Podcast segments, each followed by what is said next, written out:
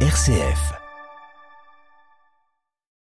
La santé n'est pas que l'expression du patrimoine génétique, elle est aussi liée à l'environnement qui module l'expression des gènes, mais dont les modifications liées aux activités humaines, agricoles, industrielles, sociales peuvent retentir sur la santé. On sent dès lors poindre des conflits de valeurs entre des impératifs contradictoires, comme par exemple ceux liés à l'utilisation de certains produits agricoles ou industriels et la santé. Conflit de valeurs, tel est donc l'objet même de l'éthique, et plus précisément de la bioéthique, de l'éthique de la vie.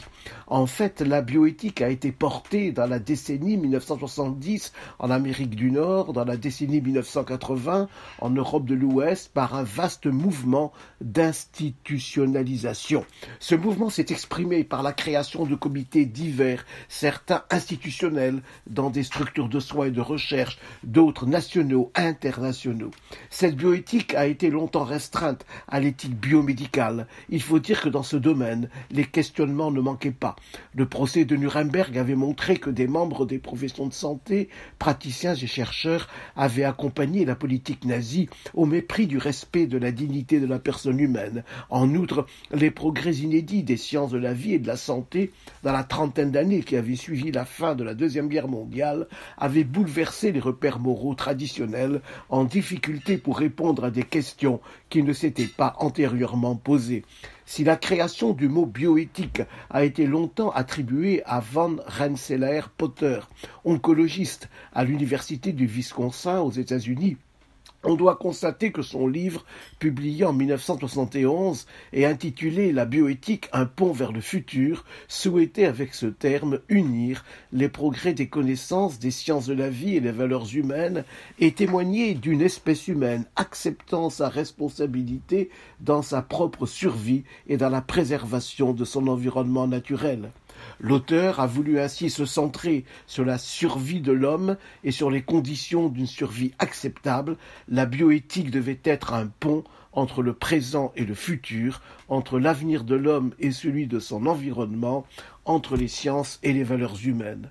Mais en fait, c'est dès 1927 que le pasteur allemand Fritz Jarr créa le terme de bioéthique, qui est pour lui l'éthique du vivant, qui lui inspire l'impératif bioéthique, qui étend l'impératif catégorique de Kant et qu'il formule de la manière suivante respecte chaque être vivant en général comme une fin en soi et traite-le si possible comme tel.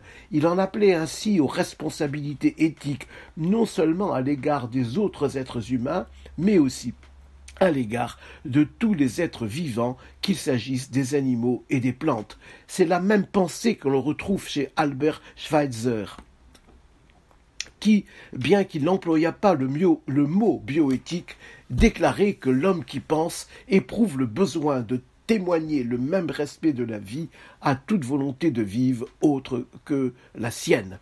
La bioéthique, dans son acception intégrative, ne peut donc se concevoir sans l'éthique environnementale centrée sur la santé, qui a donc pour mission de veiller à ce que les activités humaines, en détériorant l'environnement, ne retentissent secondairement sur la mortalité, la morbidité et plus généralement le bien-être des êtres humains. Le réchauffement climatique en est un autre exemple. La fragilité de la nature minérale, animale, végétale, comme du cosmos qui la baigne, et la fragilité humaine ont ainsi partie liée. Ce constat impose un travail de discernement permettant au peuple de mettre en œuvre des mesures performatives, le terme de peuple dans les démocraties pluralistes visant et le pouvoir politique et la conscience des citoyens.